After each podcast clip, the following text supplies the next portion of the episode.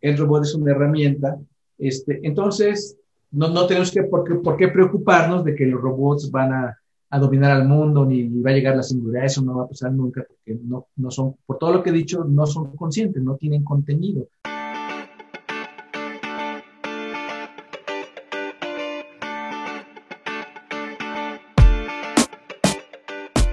Buenos días, soy Juan Manuel Aguaxin y esto es Digitalizados, el podcast donde platicamos sobre los retos que la era digital nos plantea.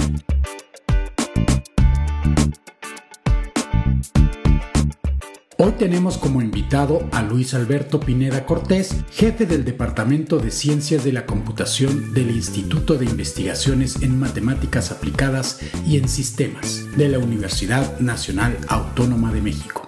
Luis ha creado varios grupos de investigación entre los que destaca el grupo Golem para el desarrollo de robots de servicio. Ha participado como ponente en eventos nacionales e internacionales en más de 200 ocasiones. Es miembro regular de la Academia Mexicana de Ciencias, de la Academia Mexicana de Informática y de la Academia Mexicana de Computación, de la cual fue presidente fundador. En este episodio, Luis nos comparte su punto de vista sobre la robótica, la importancia de la comunicación y las diferencias entre datos e información. Además, nos comparte sus últimos trabajos sobre memorias asociativas.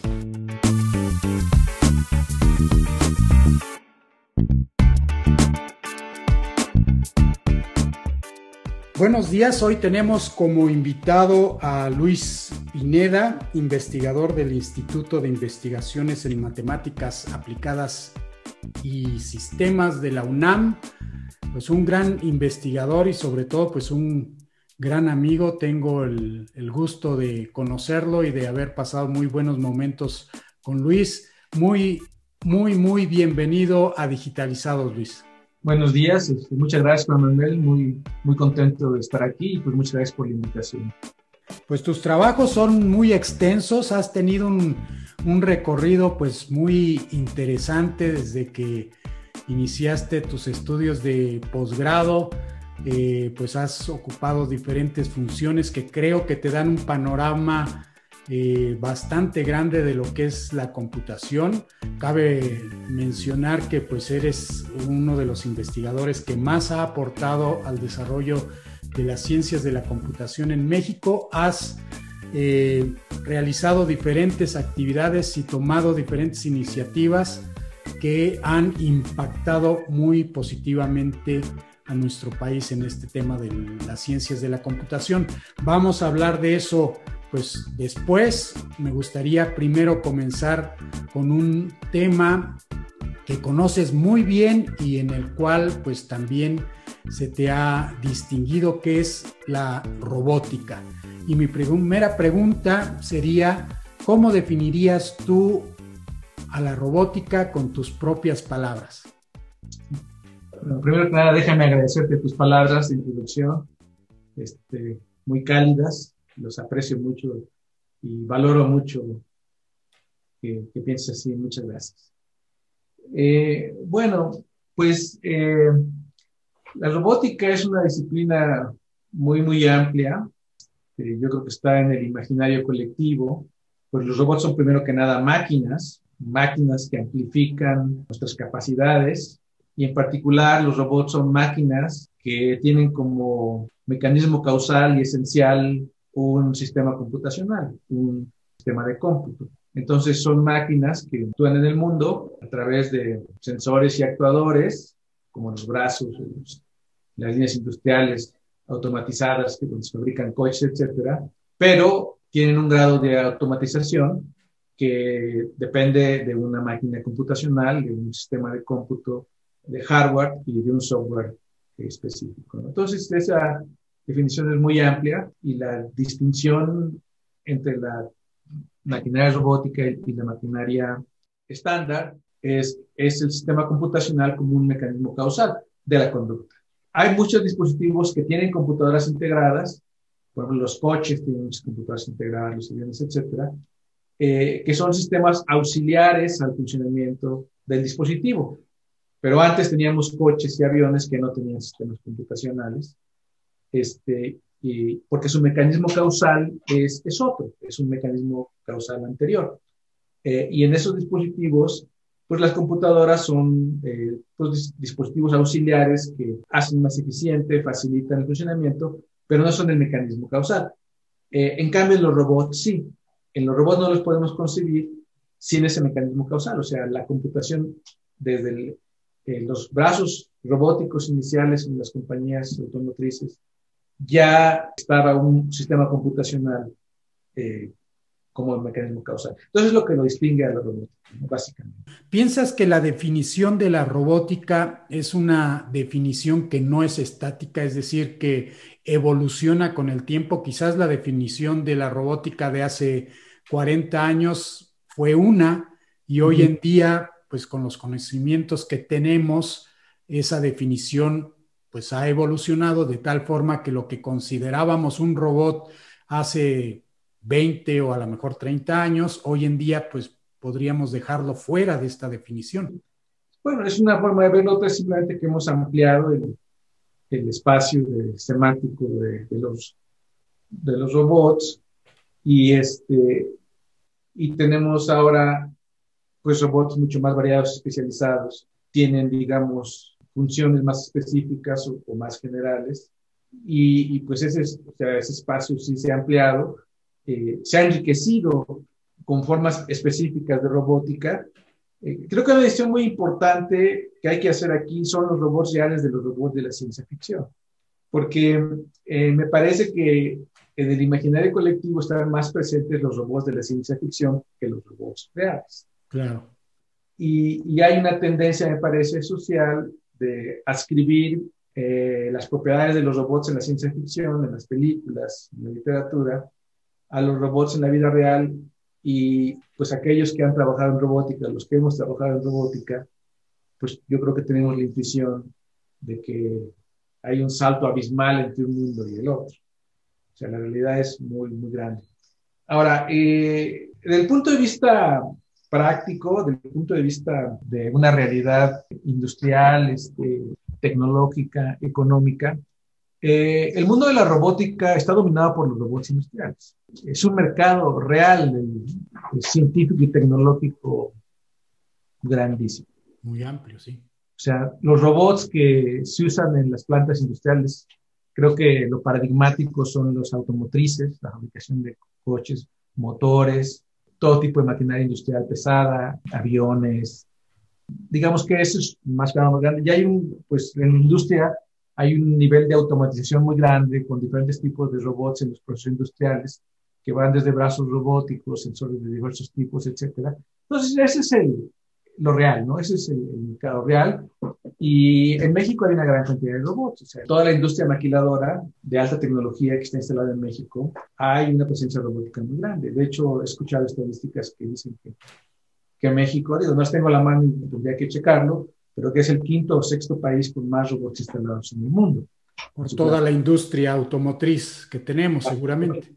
La industria automotriz y otras industrias de otro tipo de maquila que también pueden estar automatizadas pero sí hay una gran cantidad de robots. Entonces, cuando se hace una maquila de alta tecnología, esa maquila viene con el paquete tecnológico del país de origen, eh, que puede incluir una presencia significativa de robots, que es, es, lo real. Ahora, pero cuando se habla, ya pasamos al espacio de lo cotidiano, de lo que la gente piensa de los robots, esos robots están metidos en fábricas, los ve poca gente, ¿no? Uno los ve en documentales, etcétera, pero realmente yo creo que poca gente relativamente ha estado físicamente en ese tipo de plantas industriales, incluso como visitante, y, este, y es un mundo que, que no está muy presente pues cotidianamente porque el otro mundo, el mundo de la robótica, de los robots que son hechos a imagen y semejanza de los seres humanos, es el que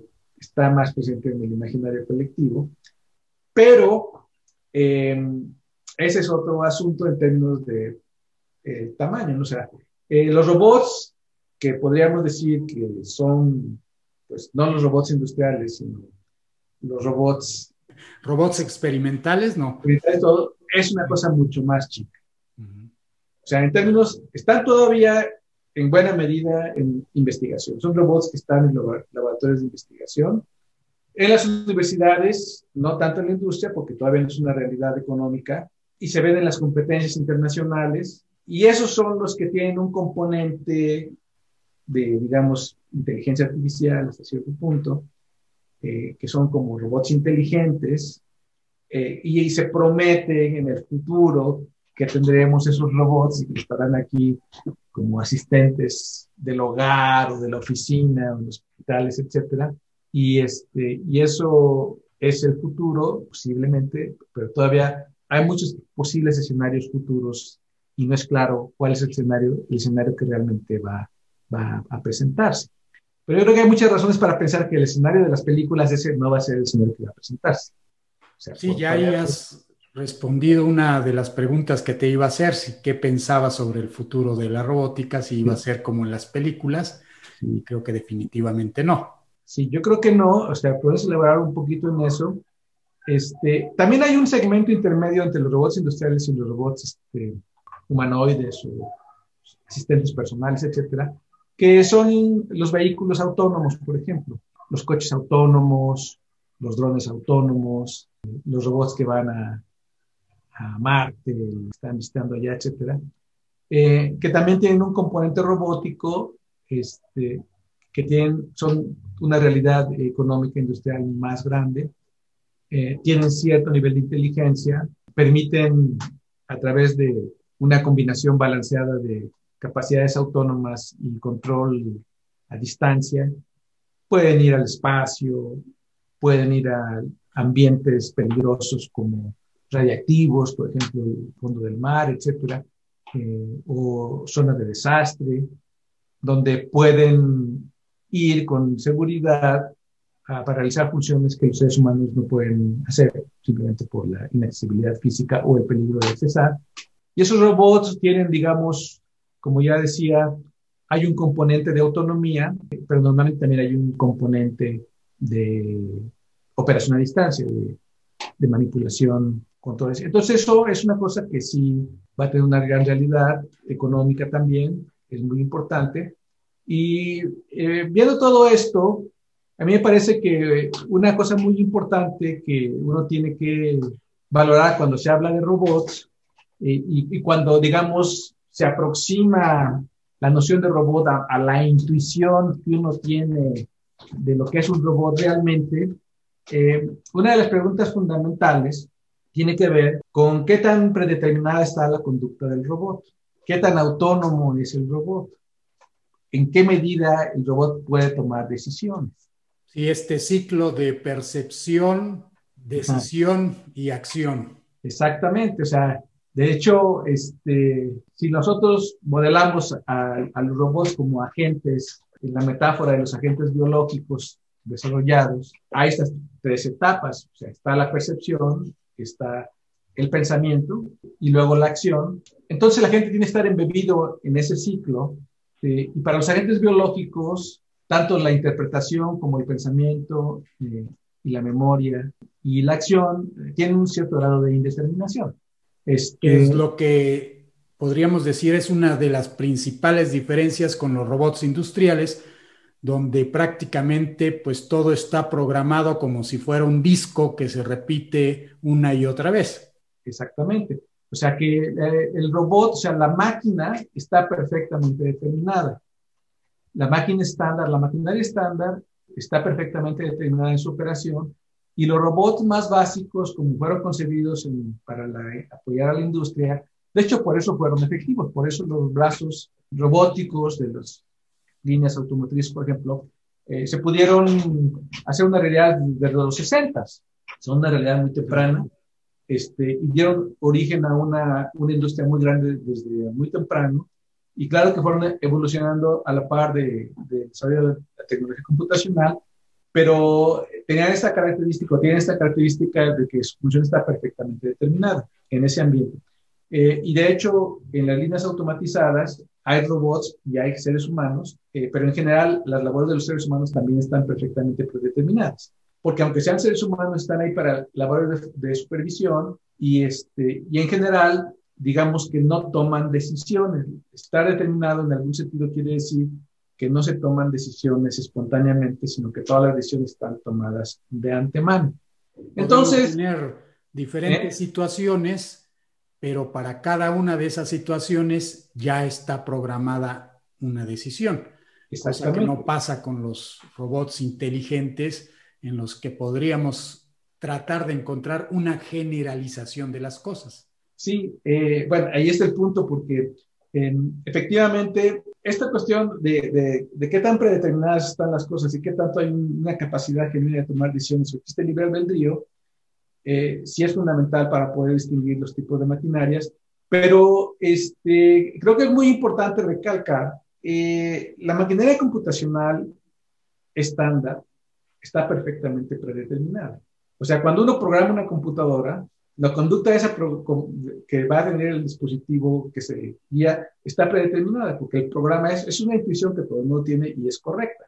Si yo programo una computadora, pues el programa determina las acciones que la computadora va a realizar y, los, y, lo que controla la computadora, o sea, los dispositivos que van a estar predeterminados, que es como la maquinaria estándar.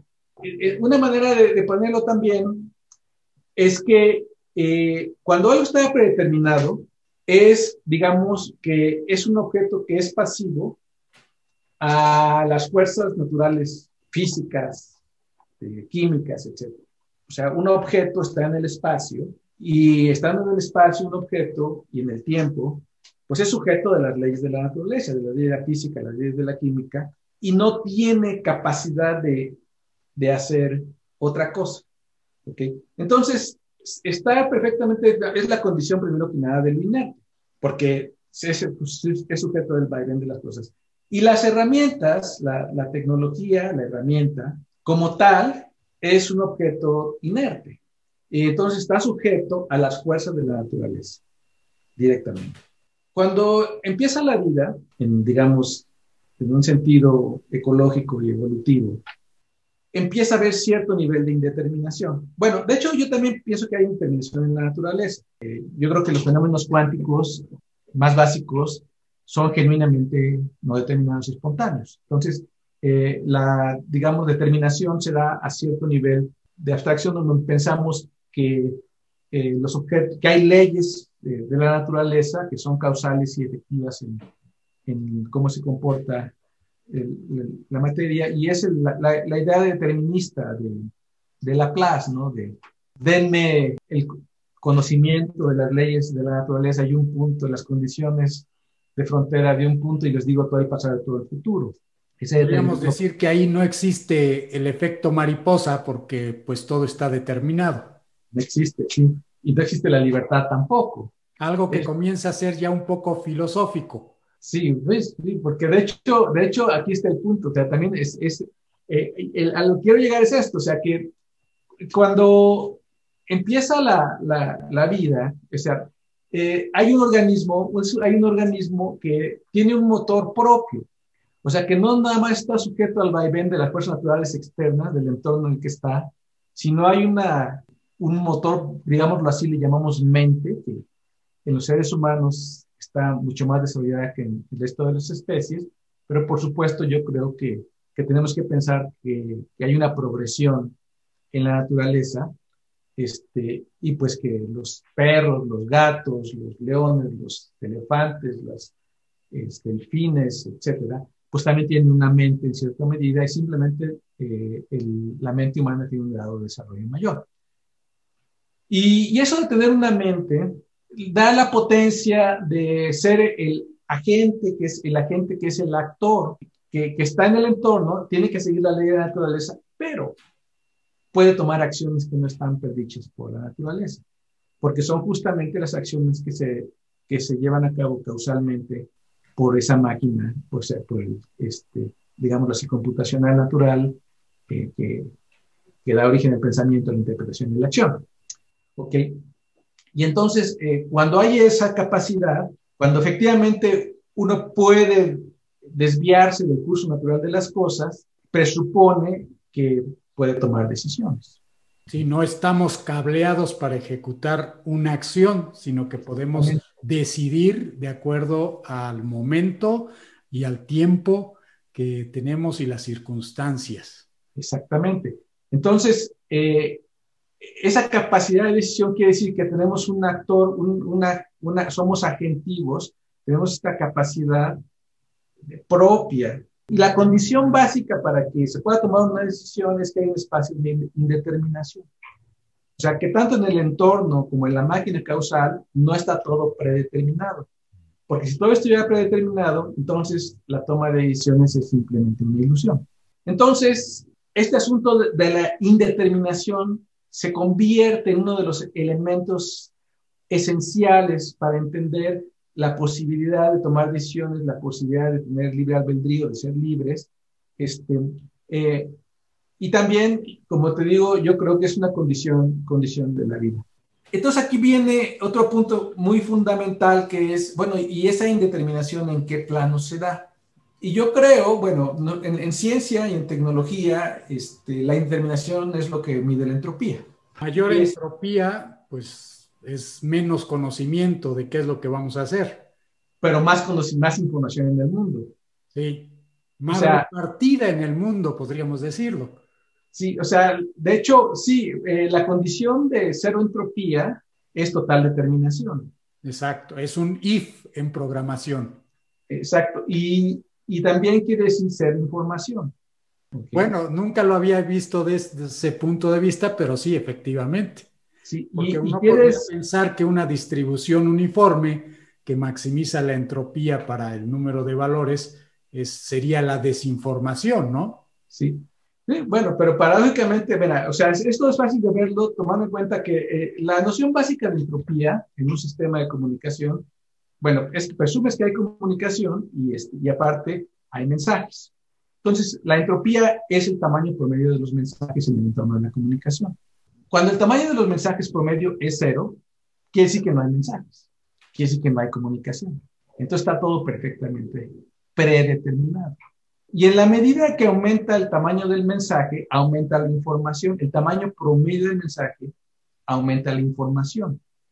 Entonces, si la entropía es muchísima, quiere decir que hay muchísima información, eh, pero eso va de la mano con que hay muchísima indeterminación. Pero eh, lo importante no es tanto qué tan indeterminado es el ambiente o qué tanta entropía hay en el ambiente, sino es qué tan efectivo es el uso de la comunicación para efectos de tomar decisiones que sean útiles para el individuo y para la especie.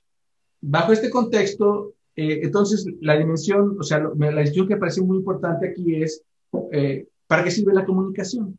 Y la comunicación sirve de una manera muy, muy general sirve pues para poder aprovechar el conocimiento y la experiencia de otros, ¿sí? No tener que hacerlo todo uno, sino hacerlo entre todos. Entonces, resulta que nos comunicamos por eso.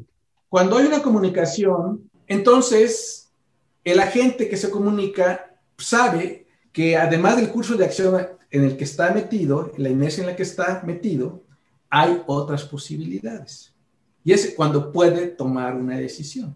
Entonces, la comunicación habilita la posibilidad de tomar decisiones independientes al propio agente y si hay un espacio de indeterminación, entonces las puede tomar.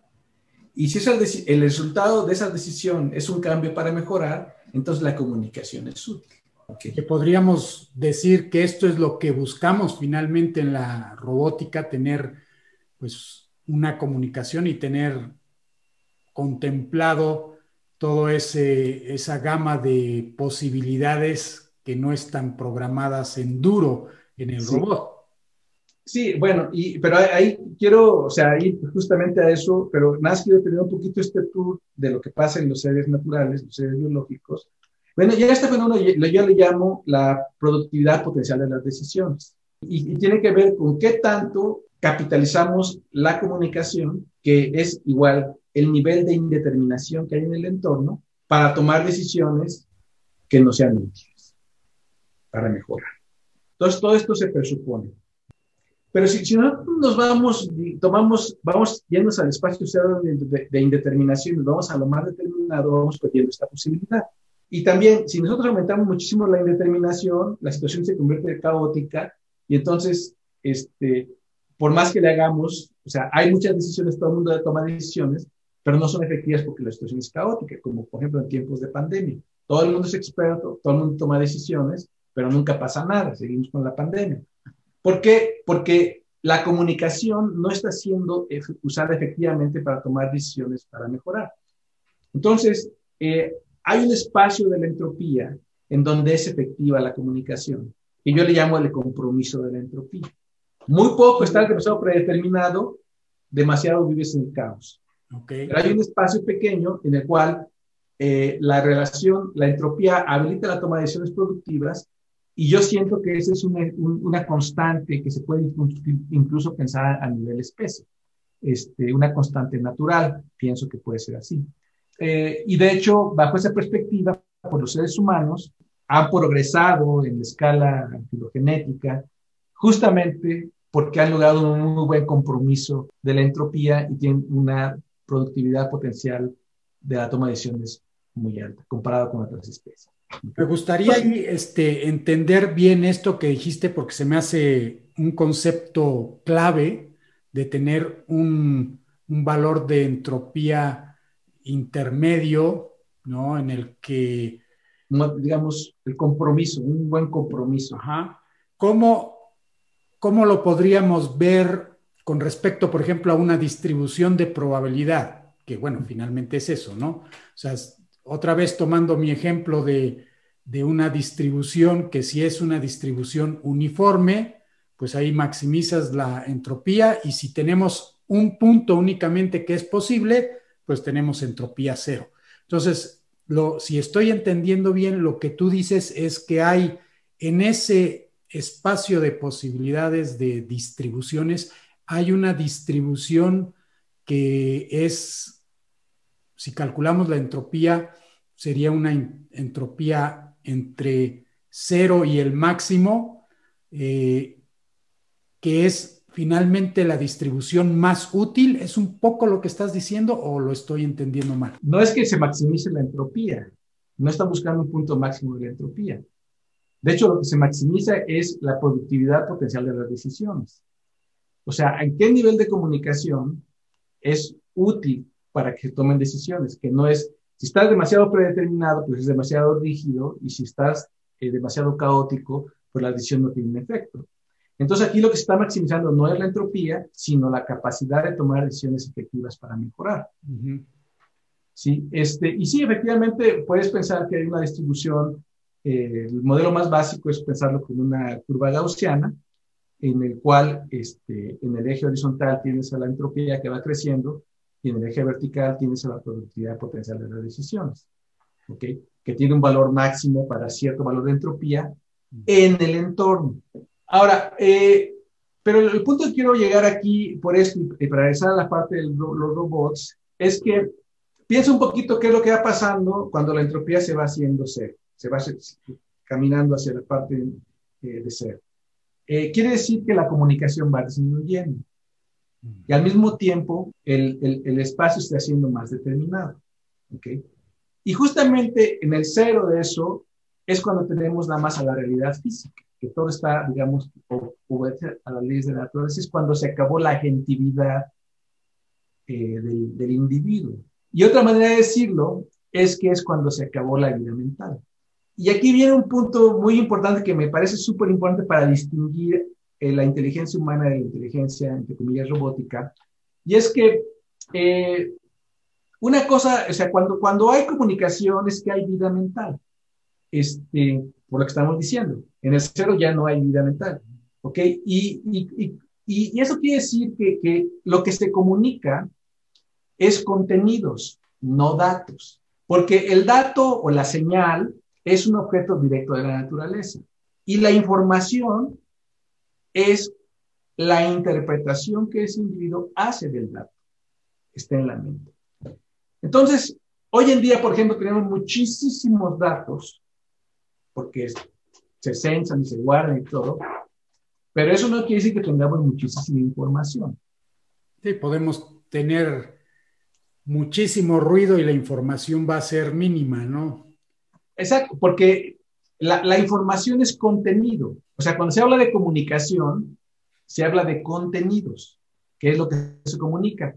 Y, y cuando hay simplemente un intercambio de señales, los objetos obedecen a las leyes de la naturaleza, pero no es que se comunican, es que reaccionan con respecto a las leyes de la naturaleza. Sí, sí. que ahí hace pues mucho clic con lo que estás diciendo, porque si no hay información, entonces yo pensaría que la entropía está a su máximo esplendor. Cuando hay mucha información es cuando la entropía es muy grande. Ajá, está. Lo que pasa es que tener mucha información no es necesariamente útil por per se. o, lo útil es transformar esa información en algo útil. Por ejemplo, te digo, volvemos ahorita al, al fenómeno de la pandemia. Hay muchísima información, todo el mundo está generando información. Pero eso no quiere decir que eso dé lugar a que se tomen buenas decisiones. ¿Okay? Porque estamos en el lado caótico de la información.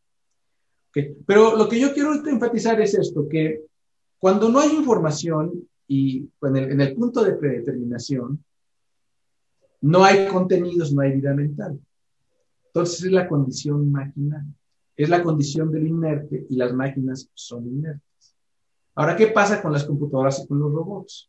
Pues los robots, las computadoras, la máquina de Turing es una máquina perfectamente determinada. O sea, Turing comparó a la determinación de las máquinas computacionales con el determinismo de Laplace en el artículo de 1950. Y de hecho dijo que la aproximación a la determinación que se lograba con las máquinas computacionales era superior a la concebida por Laplace. O sea, que una máquina computacional es tan determinista como se puede, como en, la tradicional, o sea, en el sentido de Turing, como se puede ser determinista. Entonces, ¿qué pasa con la vida mental de los robots? Si su máquina computacional es perfectamente determinista, pues no tienen vida mental. Entonces no pueden tomar decisiones. O sea, no tienen contenidos. Entonces, los robots intercambian señales, como las intercambian los radios y las televisiones, los transmisores y los receptores, pero no es que adquiran contenidos porque no se comunican. Los robots entre sí no se comunican. Los robots son máquinas que mandan señales y reciben señales. ¿De dónde surge la idea de que los robots se comunican? Bueno, pues surge de que los seres humanos interpretamos las señales que los robots están intercambiando y la comunicación está en la mente humana, pero no en la mente robótica. Somos nosotros los constructores de esa comunicación o los Exactamente. interpretamos esa comunicación. Exactamente. Y eso va a otra cosa que, que, que es fundamental al fenómeno computacional, que es un fenómeno relacional. Eh, la máquina computacional, la máquina de Turing, las computadoras estándar, son maquinaria hecha de cualquier material que, que uno quiera, que, que, pueda funcionar, que lo que hacen es que transforman representaciones. O sea, le damos una representación de entrada a través del teclado, la pantalla, etcétera, y la máquina hace su trabajo y nos pone una representación de salida, que es un proceso completamente mecánico. Ahora, y nosotros, los seres humanos, interpretamos esas representaciones, pero la máquina no las interpreta. Entonces, el fenómeno computacional está en, la, en el fenómeno de interpretación. Es un fenómeno relacional entre la interpretación que hace la, el procesamiento de maquinal mecánico y la interpretación que hacemos, los seres humanos. Entonces piensa, por ejemplo, que no solamente los seres humanos, sino los seres vivos desaparecemos de la ecuación, los escenarios distópicos más extremos, y ahí quedan los robots. Entonces, o quedan las computadoras. ¿Quién les adquiere interpretaciones? Nadie. Se comunican mecánicamente, pero no hay interpretación, no hay contenido, no hay no indeterminación en ese, en ese entorno, todas esas máquinas. Sí, finalmente la interpretación un humano tuvo que haberla programado. Exactamente. Entonces, vamos al mundo de los robots de regreso, ¿no? Entonces, cuando nosotros pensamos que un robot es, digámoslo así, inteligente. Eh, entonces, no es porque el robot tenga una conducta, un contenido mental o se comunique, sino más bien es porque nosotros los humanos, los seres humanos, ascribimos a ese robot ese grado de interpretación y contenido. Entonces, es una conducta relacional y subjetiva. Entonces, resulta que los robots son inteligentes o los, los concebimos como inteligentes en la medida en que por su autonomía y por eh, la, su versatilidad para eh, realizar acciones en entornos este, más complejos, les ascribimos nosotros interpretaciones de que hacen cosas que tienen más contenido. Entonces, los robots de la ciencia ficción o los robots que aspiramos en el futuro en la tecnología son aquellos que van a simular mejor ser inteligentes, pero no son realmente inteligentes. Cuando menos en el tipo de computación que tenemos hoy en día. Ahora, nosotros podemos desarrollar máquinas computacionales que tengan un grado de indeterminación, yo creo que sí. De hecho, es el otro tema que vamos a platicar de la memoria selectiva, que, que justamente es lo que hace, o sea, hay un elemento indeterminado. Este, al final de cuentas, lo que la computación realmente no puede decir, yo creo, es cómo es posible eh, que se hagan estas interpretaciones, que los seres humanos hagamos interpretaciones, y por lo mismo no podemos darle esa capacidad a las máquinas. Entonces, a las máquinas las consideramos inteligentes por los atributos que nosotros les damos, más que por los atributos que ellas tienen. Pero lo muy importante e interesante es que eh, nosotros nos relacionamos con los otros objetos, tanto inanimados como animados, no tanto por su propia naturaleza, sino por los atributos que nosotros les damos. Y es como, por ejemplo, los, los juguetes, ¿no? O sea, un niño se identifica con un juguete no por los atributos que tiene el juguete, sino por los atributos que el niño proyecta sobre el juguete que le hacen pensar que el juguete tiene cierta personalidad y entonces eso cambia la conducta del niño.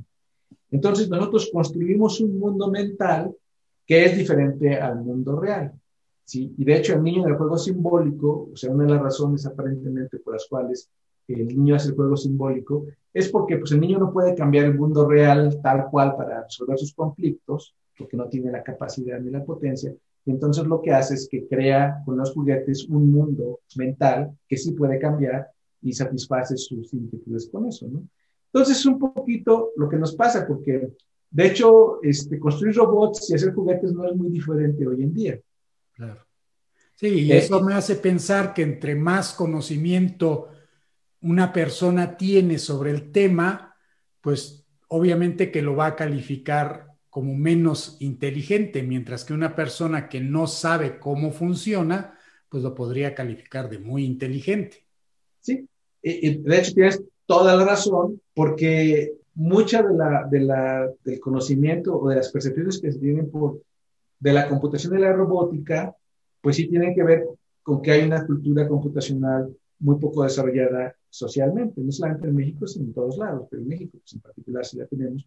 Y entonces, este, ante esa falta de información y de conocimiento, pues es más fácil creer ciertas cosas, sobre todo cuando se, se, presentan al público de una manera atractiva, este, independientemente de que en el fondo no, no sean ciertas. Lo que quiero dejar muy, muy claro es que los robots son máquinas de una muy especiales porque pueden transformar representaciones y, esas, esas, el propio proceso hace que el robot, el proceso computacional es causal y esencial a la conducta del robot. Y mientras más, digamos, rico sea eso, más podemos atribuir nosotros a ese robot esa propiedad eh, de ser inteligente, pero realmente no lo es. El robot está predeterminado, el robot no toma decisiones, el robot es una herramienta. Este, entonces, no, no tenemos que, por qué, por qué preocuparnos de que los robots van a, a, dominar al mundo, ni va a llegar la singularidad, eso no va a pasar nunca, porque no, no son, por todo lo que he dicho, no son conscientes, no tienen contenido. O sea, no hay un contenido, no, se comunican, o sea, son... Pueden tomar autocontrol de ellos mismos. Exacto, no tienen esa capacidad de conciencia. Pero lo que sí tienen, o sea, lo que sí pasa es que las atribuciones que nosotros hacemos sobre los robots en general, sobre la tecnología y en general sobre todo lo que nos relacionamos, sí modifica nuestra conducta. Y entonces las conductas que nosotros llevamos a cabo sí pueden estar, o de hecho están, eh, de alguna manera influidas por las atribuciones que hacemos a la tecnología y entonces nosotros sí podemos destruirnos a nosotros mismos y podemos usar la tecnología eh, tanto para bien como para mal. Ahora, yo aquí también tengo mucha confianza porque eso no es de la tecnología de la robótica, sino eso es, se inició cuando se inició la tecnología, que cuando por primera vez un, un ser humano o un, ser, un, un prehumano usó una herramienta, pues ya tuvo ese dilema, que esa herramienta se puede usar para bien y se puede usar para mal. Y el hecho de que todavía estamos aquí, pues es para mí prueba de que se ha usado más para bien que para mal, porque si, si hubiera sido más, más para mal, este, pues ya no estaríamos aquí. Ya nos hubiéramos autoexterminado. Exactamente. Ahora, ese riesgo siempre ha estado y sigue estando presente y es muy presente hoy en día porque la capacidad de las, herramientas son muy poderosas, eh, pero también eh, me parece a mí que, que, entre todo el espectro de la tecnología, eh, la tecnología que se usa para bien en general siempre es mucho mayor que la tecnología que, que se usa para mal y por eso tenemos el progreso. ¿no? Este, entonces, em, no sé si esto aborda más o menos la inquietud que tenías o, o ya claro por otro lado. Muy bien, ¿no? Perfecto y me gusta mucho tu manera de explicarlo y tu punto de vista que comparto muchísimo. Me gustaría ahora que nos hablaras un poco sobre tus trabajos eh, en, en robótica has desarrollado cosas muy interesantes, has participado en concursos e incluso pues has ganado varios de ellos. Eh, ahora, si lo vemos más desde el punto de vista técnico, platícanos un poco sobre estas contribuciones. Bueno, mira, eh, mi trabajo en, robótica y se inició, bueno, realmente eh, yo me inicié en inteligencia artificial. yo empecé mi carrera en la industria Tuve una empresa de programación y venta de computadoras y mantenimiento muy temprana, en los principios de los ochentas. Y también trabajé para una gran, un gran corporativo internacional, de los más grandes del mundo en computación. Entonces tuve cinco años de vida en la computación industrial, de mi vida profesional, y, este, y pues sí, sí vi las posibilidades económicas y la potencia de la tecnología, pero por circunstancias tal vez del azar, o no sé, este, qué tanto, eh, caí en investigación y de pronto se me presentó que la tecnología computacional no solamente eh, servía como un, era utilitaria y servía para mejorar al, mundo, lo cual yo ya tenía perfectamente claro desde entonces, eh, sino que también era una metáfora de lo que es la mente y, y en esa medida una metáfora para explicar una parte muy importante de la naturaleza del ser humano. Y de hecho, aunque no lo vi en ese entonces con, con, nada de claridad, pero, y de hecho tal vez ni siquiera lo creía, eh, para eh, explicar la naturaleza de la mente o el pensamiento en la escala de la vida en los animales también, o sea, no solamente en los seres humanos. Entonces, pues pensé que, pues que mi, mi vocación, el punto de vista profesional, era explorar esa metáfora era explorar en qué medida realmente la metáfora eh, del pensamiento, de, la computación, explicaba a la mente y al pensamiento, pero de manera activa, porque con mi formación de ingeniero este, y mi interés, eh, sí tengo un interés filosófico, realmente sí lo he tenido siempre, pero, pero eh, lo que me llamó la atención era la posibilidad técnica, o sea, la, la objetividad con la cual se podían construir estas máquinas. Y, de hecho yo construí máquinas, mi, mi, tesis de licenciatura fue la construcción de un CPU de, este, con TTL y, y tecnología este, MOS, EMOS, y este, entonces construí físicamente un CPU, o sea, que era, un... Por eso te ha interesado siempre la teoría de autómatas. Bueno, vino después porque de hecho cuando construí ese CPU que era este, de 16 bits y y tiene un conjunto de instrucciones eh, como de la PD, PDP-8, o sea, análogo a eso. Pues sí, sí, es una pregunta que, que te hacías, es, bueno, ¿cuál es el conjunto básico de instrucciones de los cuales se puede generar toda la computación? Entonces, este, esas reflexiones las tuve desde muy temprano, pero también mi, tuve un, mi, mi inicio en la computación fue a través de la computación gráfica, con Gerardo León Lastra, que tenía el, líder del grupo de computación gráfica en investigaciones eléctricas, donde hice un trabajo súper bonito, realmente muy básico. Y cuando inicié mi doctorado, lo que propuse fue hacer interfaces multimodales que tuvieran un componente de procesamiento de lenguaje natural y computación gráfica. Y de hecho, en ese entonces había en Edimburgo, en la Universidad de Edimburgo, un proyecto en esa dirección y por eso me acercaron a hacer el doctorado en el Centro de Cognitive Science, porque había un proyecto en esa dirección. Y este, entonces, de entonces empecé a trabajar en la naturaleza de, las, eh, de la interacción multimodal que involucra el lenguaje, pero también ya involucraba la solución de problemas. Y entonces caí muy rápido en el razonamiento diagramático, o sea, cómo había interfaces, o sea, cómo eran las interfaces que podían razonar diagramáticamente.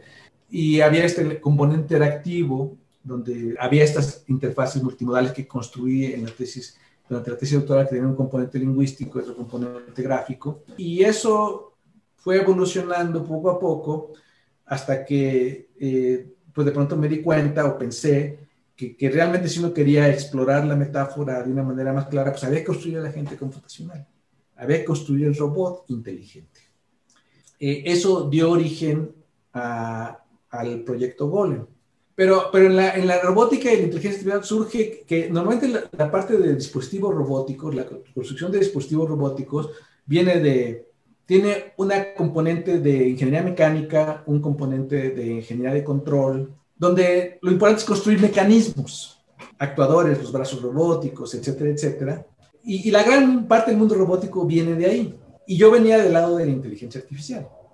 Entonces, para mí, el punto eh, no era, o sea, había que construir un robot físico que era muy importante, pero mi lenguaje, mi concepción venía pues de lenguaje, la representación del conocimiento, la inferencia, que era, este, digamos, el tema el que, que yo tenía, aunque sí necesitaba el, el, robot físico. Y entonces el robot Golem surgió de esa integración, de tratar de, de tomar en cuenta seriamente la construcción de un robot este, autónomo con la capacidad de navegación, de visión y de lenguaje, pero al mismo tiempo que tuviera un módulo de razonamiento y, de, este, y de un módulo de representación del conocimiento, y ver qué tanto se podía avanzar con eso.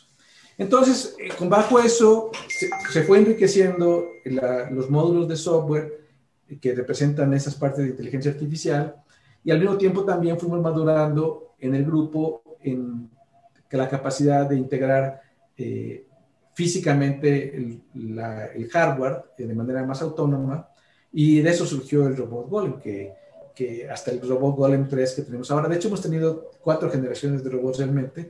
El Golem original, que era una plataforma robótica que habíamos comprado, pero que pusimos todo el software este, para que hiciera la primera, fuera, pudiera una, sostener una conversión de lenguaje natural, tenía visión y podía navegar.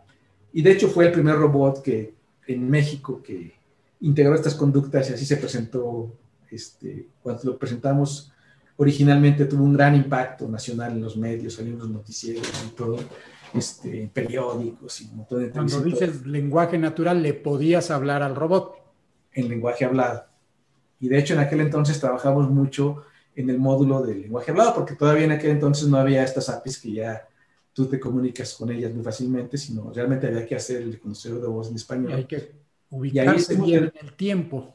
Desde, el, desde los eh, alfabetos fonéticos en español de México para poder este, programar el robot.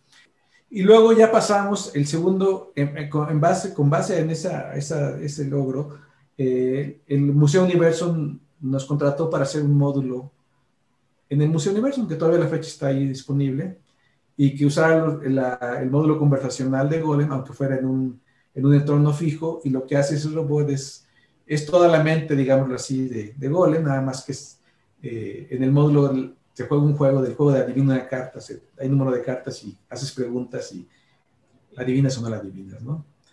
Eh, y luego ya surgió el robot Golem 2, 2 Plus, que ya es un robot más grande, más autónomo, ya tuvimos un mayor grado de integración.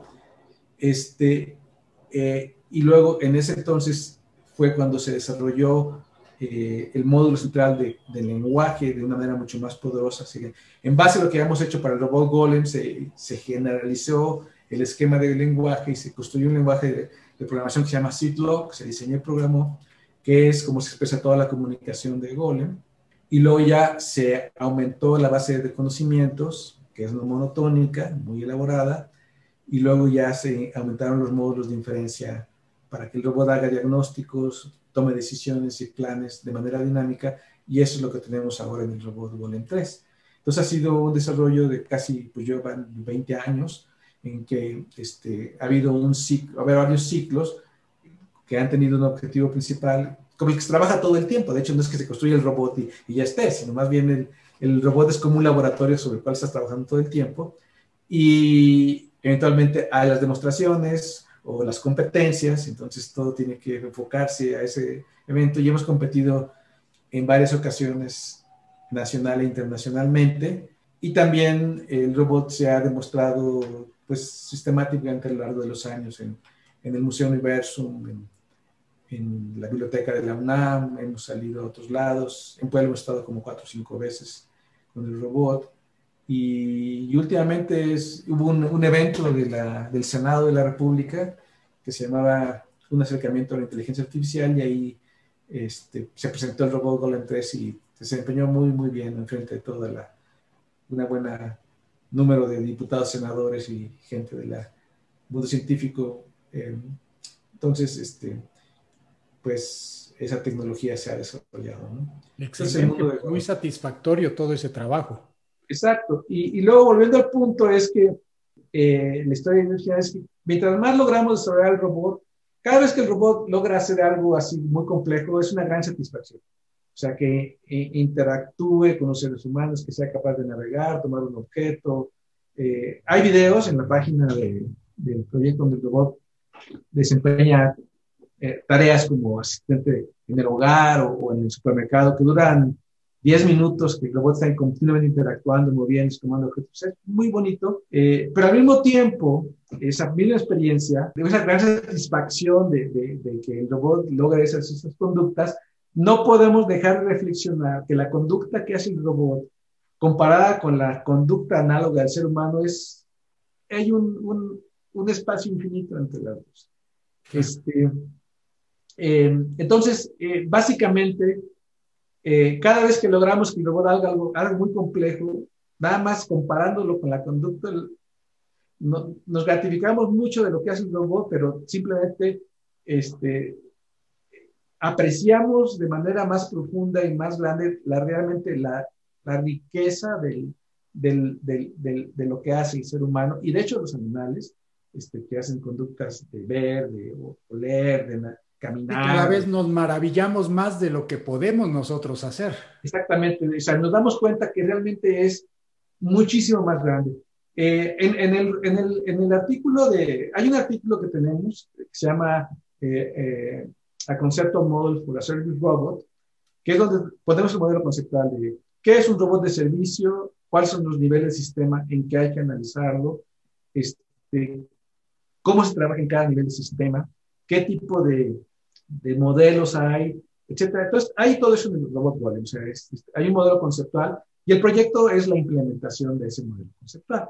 ¿Ok? Y, y, y en eso, este, basado en una noción que se tiene en, en los sistemas conversacionales eh, de lenguaje natural, adoptamos esta idea de tarea práctica. Y la tarea práctica es, es un escenario eh, en el cual se desempeñan los seres humanos, eh, pero simplificado.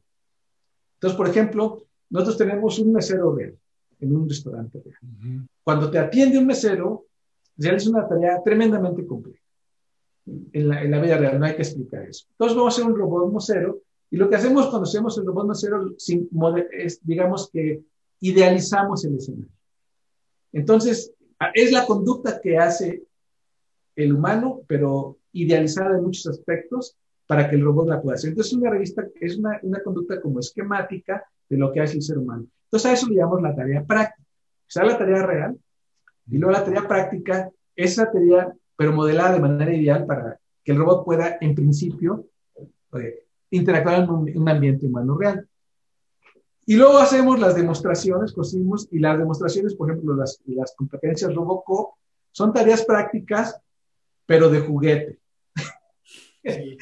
Porque, porque son tan sencillas comparadas con la tarea práctica que, o sea, que, no, o sea, que si lo sacamos al, al escenario real todavía va a faltar mucho. Entonces, es la tarea práctica de juguete y, ahí estamos todavía. La tarea práctica, o sea, los robots de servicio, todavía falta muchísimo que, que avancen para que ellos puedan desempeñarse en tareas prácticas de la vida cotidiana y, este, y, y, se logre más esa idea. Pero no solamente los robots de servicio, o sea, los, eh, hay muchos vehículos autónomos que pensamos que ya son una realidad, ya no lo son, por ejemplo, los coches autónomos. ¿no? Sí. Que eh, el, el, coche autónomo es como un robot de servicio, pero le quitas el módulo de decisión. El diagnóstico, la toma de decisión y planeación no lo hace. El, coche autónomo es un, un, mecanismo que trabaja en base a esquemas de percepción y acción conectados directamente. entonces no toma decisiones. Y hay coches autónomos que trabajan, navegan por el desierto y, van en las ciudades y todo, eh, pero esa promesa tiene 10 años que está ahí y todavía no se ha realizado. O sea, todavía no es real que tú puedas pedir un taxi y venga un coche autónomo y te lleve a otro lado por muchísimas otras factores que, eh, que, dependen de la tecnología, pero que superan también a la tecnología. Entonces, este, ¿cuándo crees tú que a haber coches autónomos reales en las calles, en la calle de Puebla de la Ciudad de México?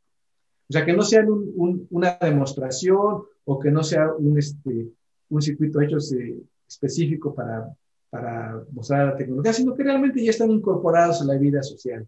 Sí, que no sea un ambiente tan controlado, ¿no? Podemos decir. Pero que ya sea una realidad, ¿no? Que ya se por ejemplo, eh, eh, hay esta noción de las tecnologías invisibles. Eh, una tecnología es, invisible cuando ya la das por sentada. O sea, ya ni siquiera piensas en ella. Entonces, por ejemplo, la televisión es una tecnología invisible. O sea, ya nadie se emociona de que hay una televisión. A mí me tocó emocionarme de que llegó la televisión a la casa cuando éramos niños y pues era una gran cosa, ¿no? sé. entonces no era invisible porque era la novedad, pero después de pocos años ya es invisible, ¿no? Etcétera, ¿no? Incluso ya los, los, teléfonos celulares para los niños que nacen hoy en día es una tecnología invisible.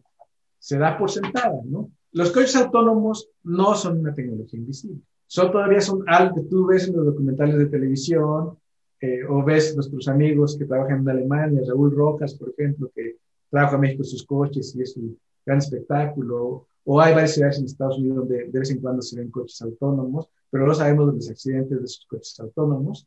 ¿Ok? Eh, eh, y, y, en principio se presentan como que ya está, ¿no? Que el coche está en la calle, pero no es todavía una tecnología invisible. Todavía es perfectamente visible porque no está incorporada. estamos muy lejos de que sea una tecnología invisible. Sí. ¿Cuántos años? Sí, bastantes.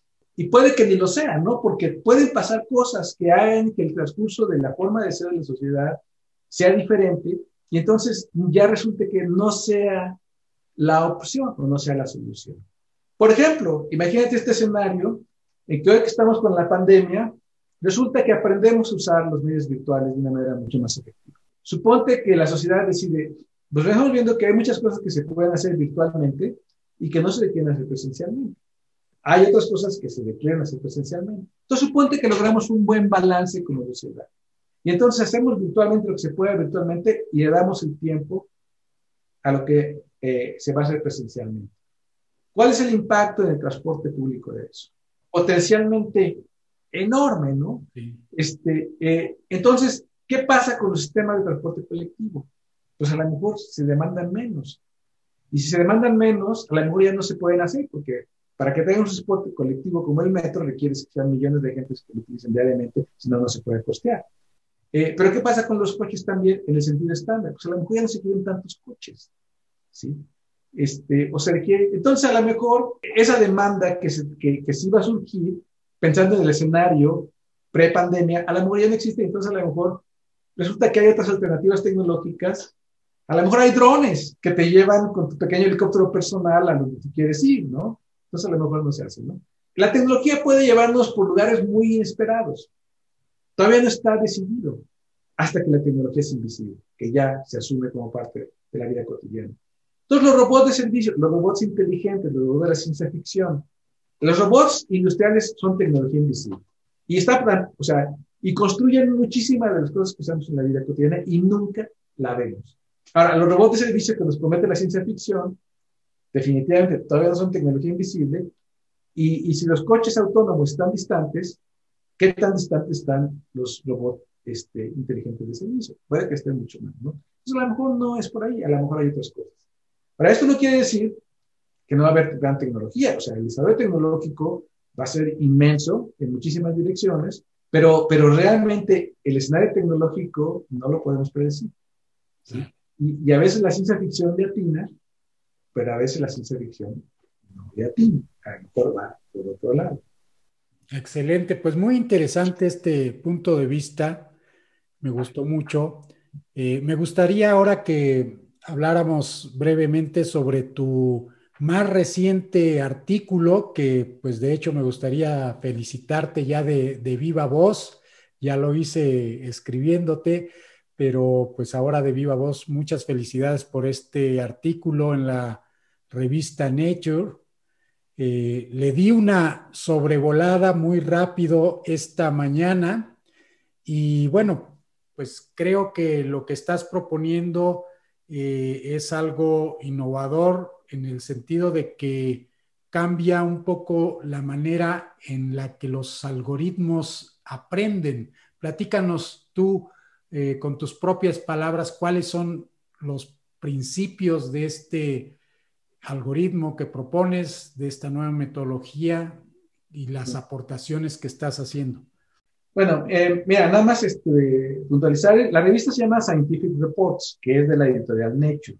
O sea, Nature, Nature es la revista Sí, que tiene un, digamos, es el paraguas. Insignia de la editorial Necho. Eh, mira, este es un proyecto que nació hace muchos años, eh, en el que he trabajado realmente muy, muy solitariamente. ha sido muy difícil porque es una idea que eh, parecía improbable, digámoslo así. Pero le tuve fe y mira, esto, la historia de esto eh, yo cuando hice mi tesis doctoral, eh, diseñé una forma de enumerar las funciones eh, a través de tablas.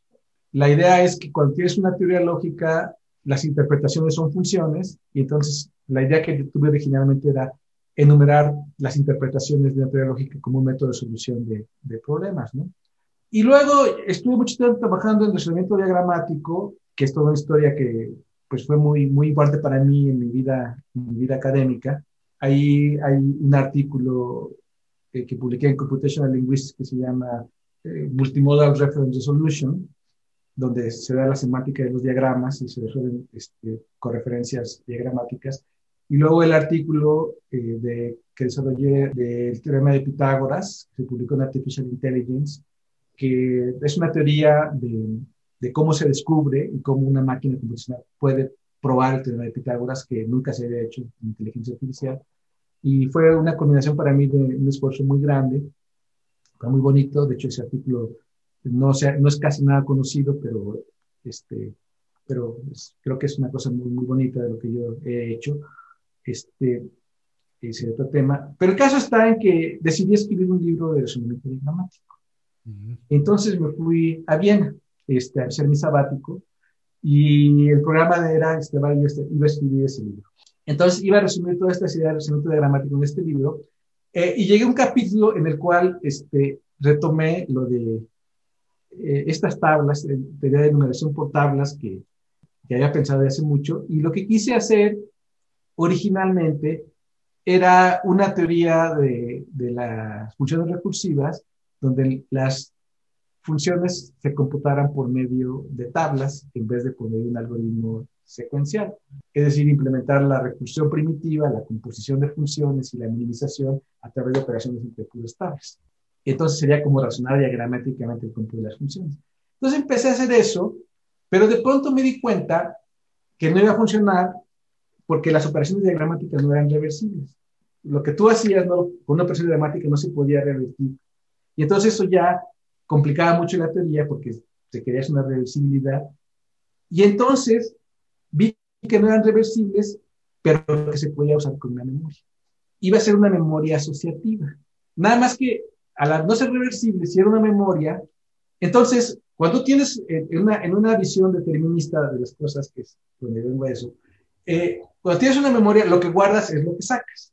entonces, es como cuando hay me hace, cuando dices lo que guardas es lo que sacas, me hace pensar a lo que sucede con las redes neuronales, con el overfitting, ¿no? Que, pues, si entrenas de más, únicamente reconoce aquello que le introduciste y no reconoce otra cosa.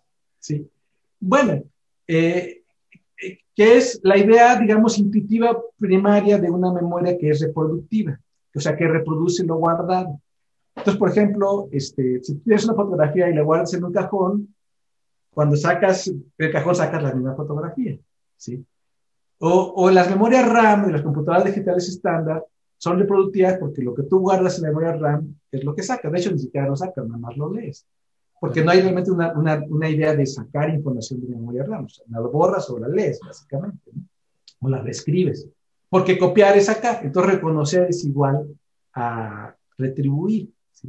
En este esquema de memoria, dije, lo voy a pensar como una memoria, pero como no era reversible, entonces lo que guardabas no era lo que salía, sino era una construcción de lo que salía. Y había que hacer una, una, una, este, una regla eh, productiva o constructiva para reconstruir el recuerdo a partir de lo que estaba guardado, pero nunca iba a ser, o muchas veces no iba a ser exactamente igual a lo que se había registrado originalmente. Y entonces, eh, eh, la información quedaba distribuida, entonces se podían guardar diferentes recuerdos, o sea, en un, en, un, solo registro se podían registrar varias funciones eh, y se podían sobreponer y quedaba una representación distribuida, que representaba, hace cuenta que cada función representaba un concepto, entonces la sobreposición de dos funciones en la tabla representaba a los dos conceptos, pero estaban distribuidos, no estaban separados. Mm. Entonces se perdía la identidad y cuando se reconstruye algo, era una reconstrucción. Y entonces, al haber esta indeterminación, entonces surgió la idea que había una entropía computacional. O sea, ¿qué tanto las cosas que quedaban guardadas estaban perfectamente determinadas o eran indeterminadas? Y de hecho, en el caso cero, lo que se guarda en una memoria RAM de, en estándar está perfectamente determinado porque es lo que recuperas. Pero aquí, como estaba distribuido, no estaba perfectamente determinado, entonces surgió la idea de que tenía que haber una entropía computacional que es cuál es el grado de indeterminación de lo que guardas en la memoria. Que está muy relacionado o completamente con lo que platicamos al inicio de este podcast. Exactamente. Entonces dije, esta es una memoria asociativa. Y entonces empecé a trabajar sobre el mecanismo de desde el 2011.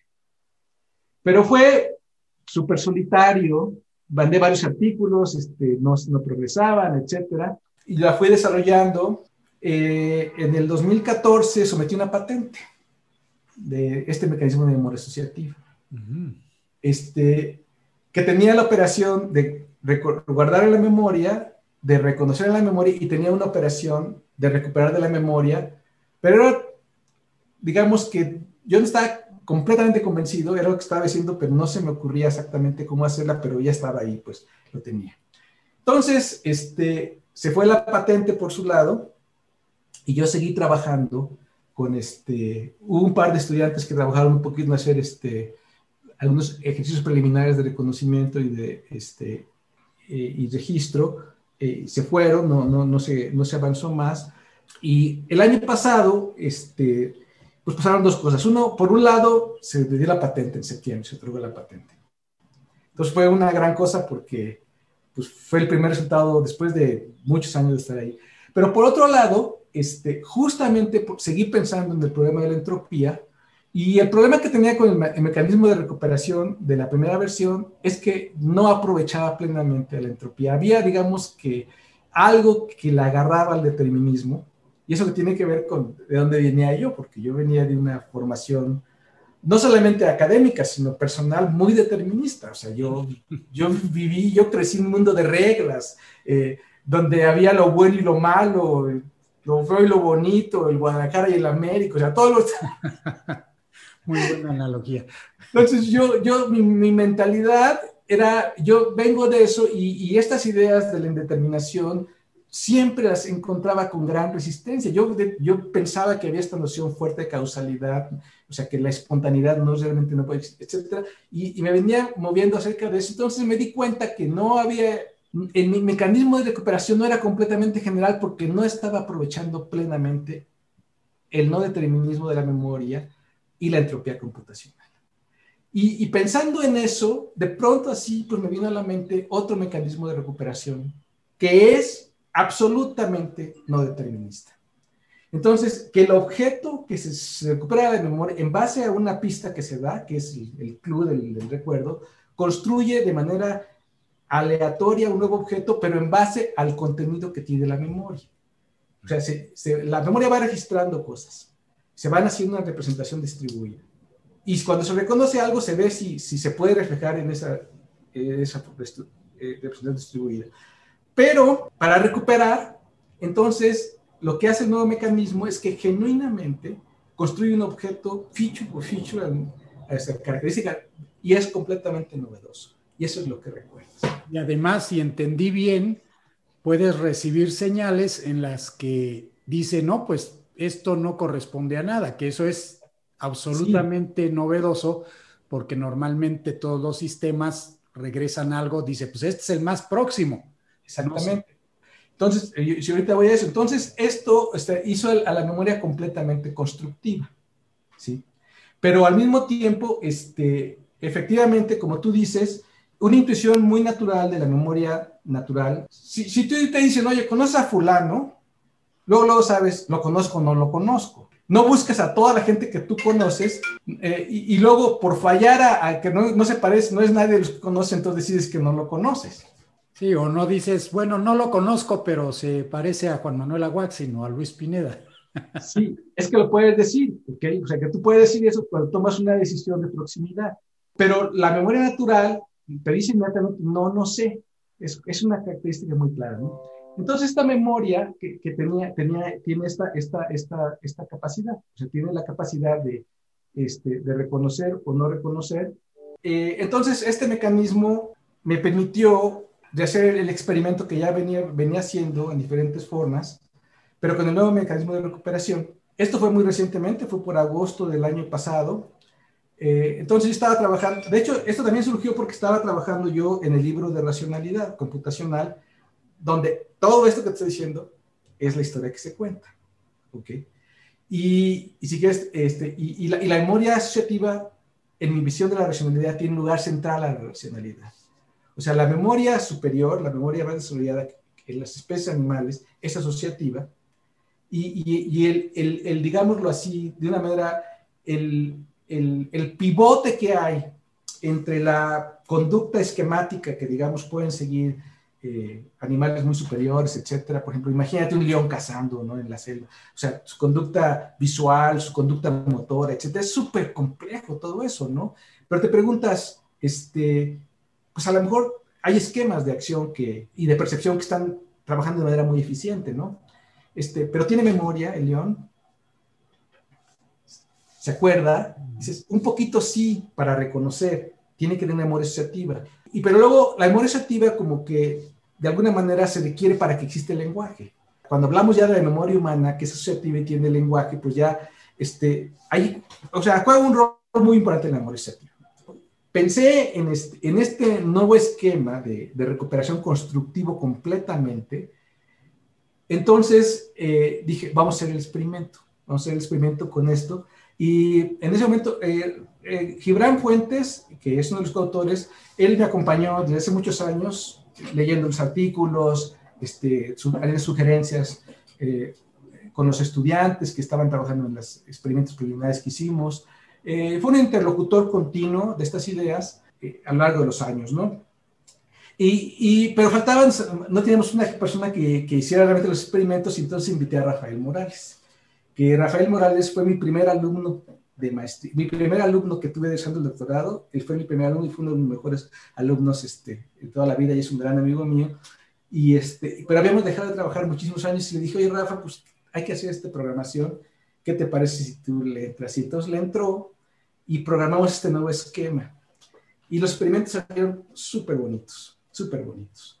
Entonces, eh, la memoria que, eh, eh, mira, la memoria humana, la memoria natural, lo que el artículo dice es que es asociativa, es distribuida, pero es constructiva y aparte es capaz de implementar la negación de manera directa.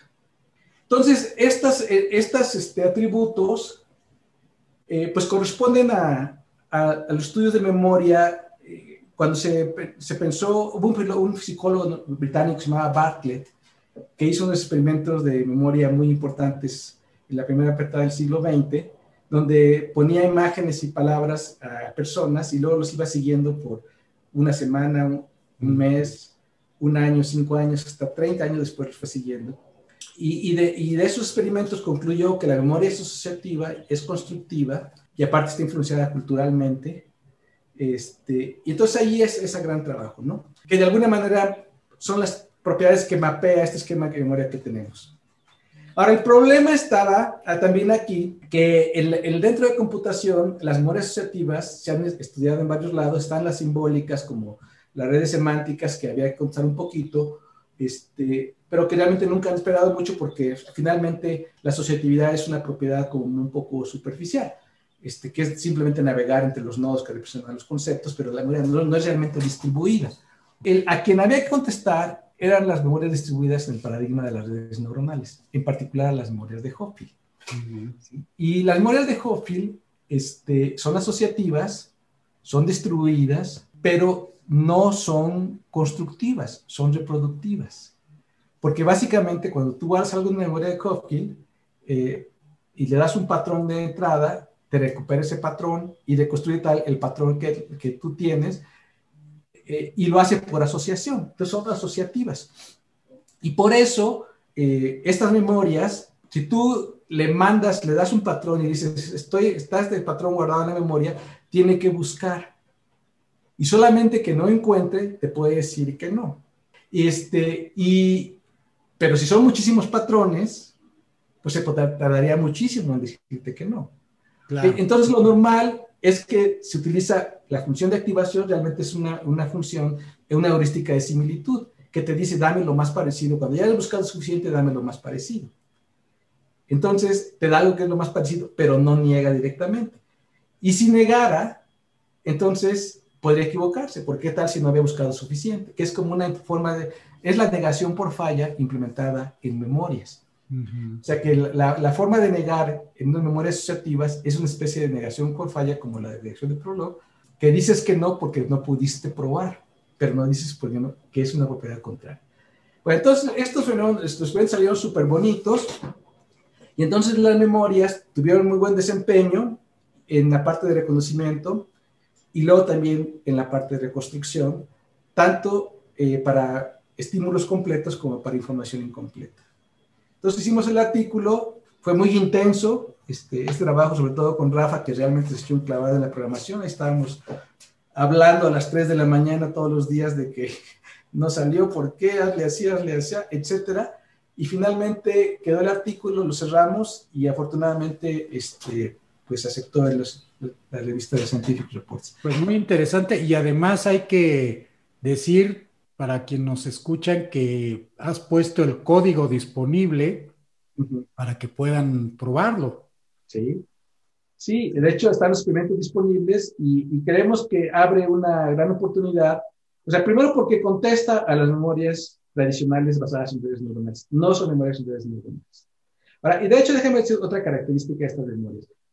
Yo pienso que que a un nivel muy fundamental, eh, del punto de vista, digamos, lógico, el, el, esquema de representación tiene que ser muy compatible con el entorno. Entonces, las operaciones básicas para la creación de la inteligencia y la memoria tienen que ser eh, muy naturales y muy básicas. Eh, y de hecho, la memoria, el registro de la memoria, la operación de registro es simplemente la disyunción lógica, pero partida de una, de una manera atómica entre el contenido que ya está guardado en la memoria y lo que se va a recordar. Entonces, siempre que recordamos, hacemos el OR o la unión de lo que ya tenemos en la memoria por lo que viene, pero partido a nivel microscópico, en componentes. Pero esa es la operación de registro de memoria. Es una disyunción distribuida, rapidísima, porque es todo distribuido. Y luego el reconocimiento es la implicación material lógica, también partida a nivel microscópico, es decir, que todas las características del recuerdo se ven si están incluidas en la memoria o no. Y la operación de reconocimiento es la operación de, implicación material probada a nivel de características básicas de manera paralela. Que son las tres operaciones que pusiste precisamente ahí. En La tercera es la, la, recuperación y la recuperación es simplemente que tenemos toda la, la memoria repartida, digamos, en características y este, de las características que están incluidas en la memoria, de construir un recuerdo. Cuando seleccionas el recuerdo, escoges aleatoriamente una microcaracterística posible para todo el conjunto de microcaracterísticas y el objeto que tienes pertenece a la clase del recuerdo, pero es completamente genuino porque es una reconstrucción aleatoria a nivel de microcaracterísticas. Y son las tres operaciones fundamentales de la memoria. Es súper sencillo. O sea, que no computas matrices. O sea, no es una operación de matrices lo que estamos llevando a cabo, sino es realmente la consulta a la memoria a nivel de microestructuras, usando las tres operaciones básicas directamente. Y, este, y ese es el esquema básico este, y es muy novedoso, por eso lo aceptaron en el porque es realmente muy, muy novedoso. Entonces ahora pensamos que eh, hay otros tipos de, vamos a hacer otros experimentos con un tipo de imágenes, con un tipo de recuerdos, y pensamos que hay una posibilidad muy amplia de, de explorarla en muchas aplicaciones, este, pero realmente funciona muy, muy bonito. Entonces, es, es muy bonito. Este, yo en el libro le llamo que son algoritmos mínimos. Analizo un poco la historia que te he contado ahorita en muchos de los aspectos, donde la memoria selectiva juega un papel fundamental, es un papel central en la arquitectura cognitiva. Eh, pero una cosa que yo creo es que los seres humanos no corremos algoritmos en la cabeza, ni los animales. O sea, eso es lo que hacen las máquinas de Turing. Eso es lo que hace la herramienta. Nos amplifica en esa dirección. Porque el, ser humano, la naturaleza, la, la computación natural, más bien yo pienso que es muy mala para pasar algoritmos, resolver ecuaciones, estos son muy malísimos, ¿no? sé no lo sabemos. Para eso hay que saber matemáticas y ver computadoras. Y sin embargo, lo hacemos mucho más eficiente, en una manera mucho más profunda. Entonces, lo que yo creo es que en la, computación natural, eh, los objetos están distribuidos de una manera muy amplia, está todo completamente distribuido. Y eh, las operaciones de cómputo son microoperaciones paralelas en esas representaciones distribuidas, que yo llamo algoritmos mínimos, que son los que son, creo que son posibles que se sostengan por la computación natural. Y, este, y la complejidad surge de la computación masivamente paralela de algoritmos mínimos que integran al conocimiento, ¿no? Y, y dentro de eso la memoria susceptiva que yo propongo es un ejemplo de computación con algoritmos mínimos, donde todos los algoritmos son estas estructuras completamente distribuidas que se computan de paralela, básicamente con disyunción, implicación material y la generación, selección de un, número aleatorio. La negación surge porque en la implicación material, lógica es el if, es la operación de contención básicamente. ¿Por qué la, la memoria puede negar? Porque Tienes un objeto que está en memoria dividido en y el recuerdo, se, el, objeto del recuerdo, el, el Q, se pone en microestructuras.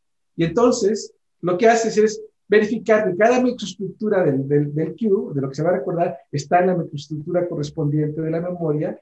Y si está para todas, entonces se contiene. Pero con una sola que falle, ya no se contiene. Entonces, por eso, de entrada, en la operación de la implicación material, si todas las, si cuando menos una característica del estímulo no está en la memoria, la memoria dice, no estoy, yo no te conozco. Por eso puede negar.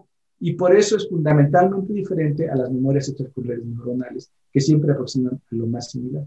Pues excelente, pues nuevamente felicitaciones por este trabajo y bueno, vamos a estar esperando entonces el libro. Y ya que mencionaste por ahí correr algoritmos, pues vamos a pasar a la última parte de este podcast, que es más del lado personal. Y pues yo sé que corres maratones, Luis, más de una vez eh, he visto ya las fotos que has publicado. Eh, platícanos un poco cómo nació esta costumbre de ir a correr maratones porque pues ya llevabas varios años corriéndolos. Creo que lo único que te impidió hacerlo fue pues la pandemia. Sí, de hecho sí corrí el último, los últimos maratones de la Ciudad de México que se han corrido los he corrido. Bueno, mira, yo desde joven siempre hice mucho ejercicio y me gustaba correr y me gustaba mucho jugar fútbol y subir a lista del poco y todo eso. Eran mis actividades de adolescente. Y este, pero luego ya me casé y me metí en la vida profesional y siempre he tenido una vida muy complicada, dejé de hacer ejercicio por mucho tiempo. Y este, hacía poquito, pero no mucho. Este, y de pronto ya estaba mal. Yo cuando tenía yo 45, 46 años, y realmente estaba mal físicamente, este, muy pasado de peso. O sea, y, y, dije, no, bueno, lo tengo que hacer. Y casualmente, eh, un primo de mi esposa, que vive en Querétaro, nos invitó a una carne asada y él corre, siempre toda su vida corrió. Me dice, vamos a correr este, una carrera de 10 kilómetros aquí en Jurica y, y, tenemos dos meses para prepararnos. Entonces ahí voy yo a prepararme y no podía ni correr ni 200 metros. y este, total, me preparé y me propuse la idea de correr 10 kilómetros en una hora y, este, y, y, finalmente los hice en 59 minutos con 59 segundos, los 10 kilómetros.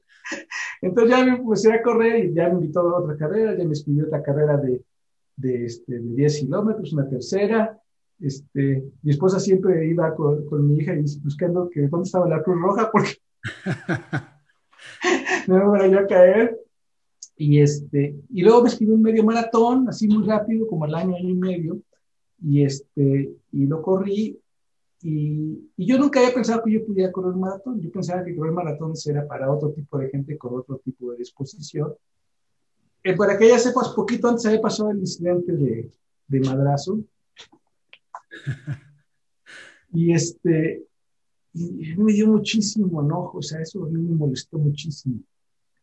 O sea, que como alguien que compite por la presidencia de México va al maratón de Berlín y hace trampa y lo cachan, o sea, bueno, hace trampa, ¿no? O sea, sí, qué, qué, qué vergüenza tan grande, o sea, que los mexicanos no podemos hacer estas cosas. Entonces me dio una cosa así de, de que, de que era, este, que a mí me gustaba y todo, pero de pronto dije, ¿y por qué no voy a correr el maratón? Lo voy a correr y, este, y aparte estaba entrenando y, ¿qué estás? Decía yo, ¿qué estás? ¿Estás entrenando maratón? Sí, ah, como madrazo. Y todo el mundo decía, como madrazo.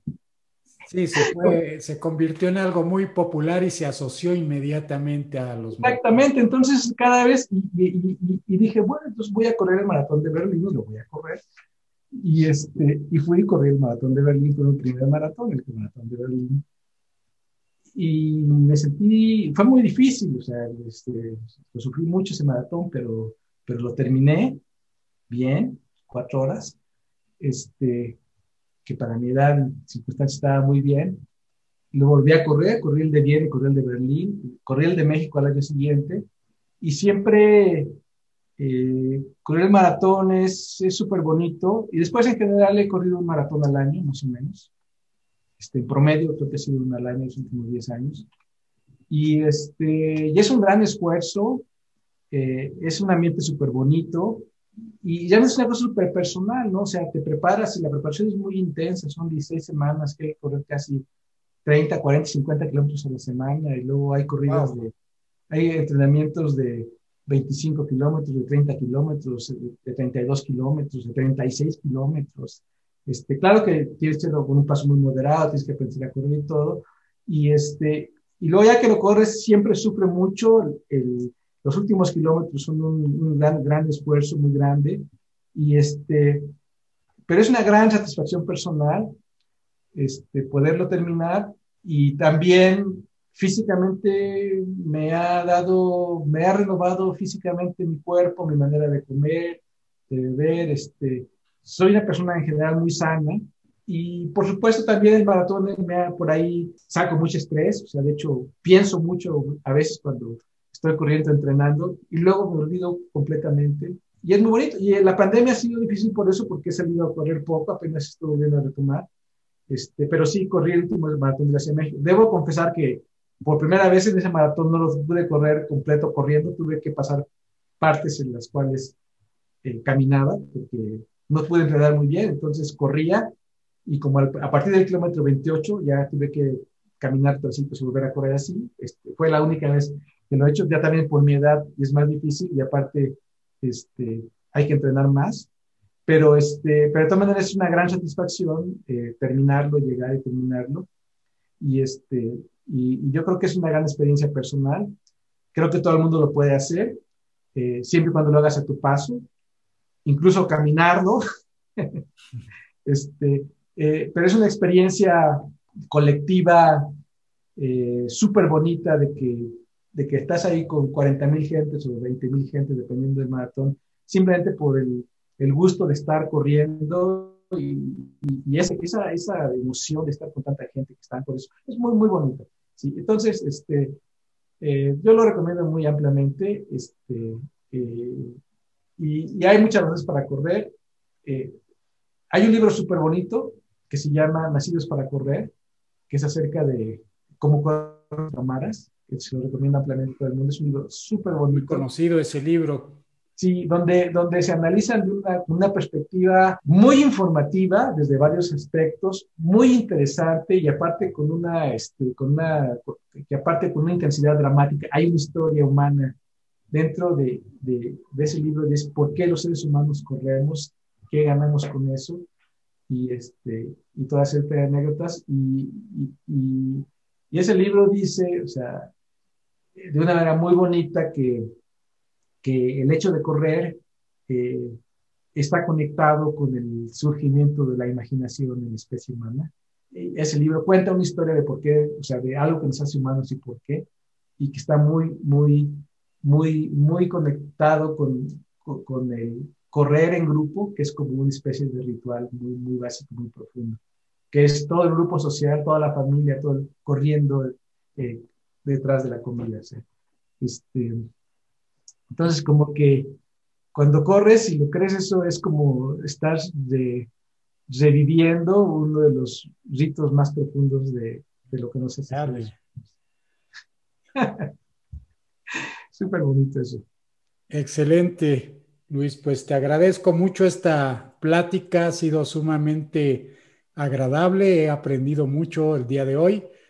Por supuesto que voy a bajar tu código y voy a echarle un ojo porque yo creo que es un trabajo pues que cambia un poco la perspectiva de las cosas y estaré esperando tu libro. Esperemos que pronto terminemos esta fase difícil de la pandemia y podamos vernos como lo hacíamos eh, al menos una vez cada año después de cierto tiempo en las reuniones de la Academia Mexicana de Computación, que pues muchos te debemos eh, esta invitación a formar parte. Y creo que muchas cosas vienen por delante y estoy seguro que estarás ahí presente también en todas ellas en el destino de las ciencias de la computación de, de nuestro país. Pues te agradezco nuevamente mucho, Luis. Y haz una invitación. Este, esto de la nueva iniciativa, yo creo que se abre un panorama muy amplio y con lo que hemos desarrollado puedo imaginar muchas investigaciones particulares en las que estaremos encantados de colaborar con quien tenga interés, este, hacerlo en conjunto y creo que hay mucho que explorar por ahí. Claro que sí, no, pues estamos en primera fila. Bueno. Pues hasta luego, Luis, un abrazo a toda tu familia. Pues muchas gracias a ti por, este, pues, por la invitación, realmente pues disfruté mucho platicar de estas cosas con esta con esta libertad y comodidad y tan relajado y tan en confianza. Espero que, que sea divertido y útil. Estoy seguro que así será. Muchísimas gracias. Eh. Te, mando un abrazo muy fuerte. Igualmente, hasta luego. Gracias. Hasta luego.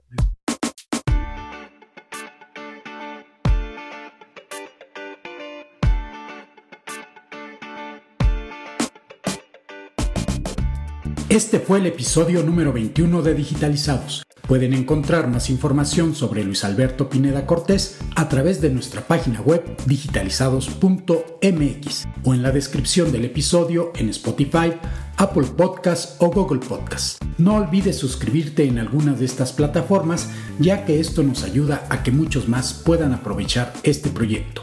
Soy Juan Manuel Aguaxin y los espero en el próximo episodio donde continuaremos con otra interesante plática relacionada con la robótica.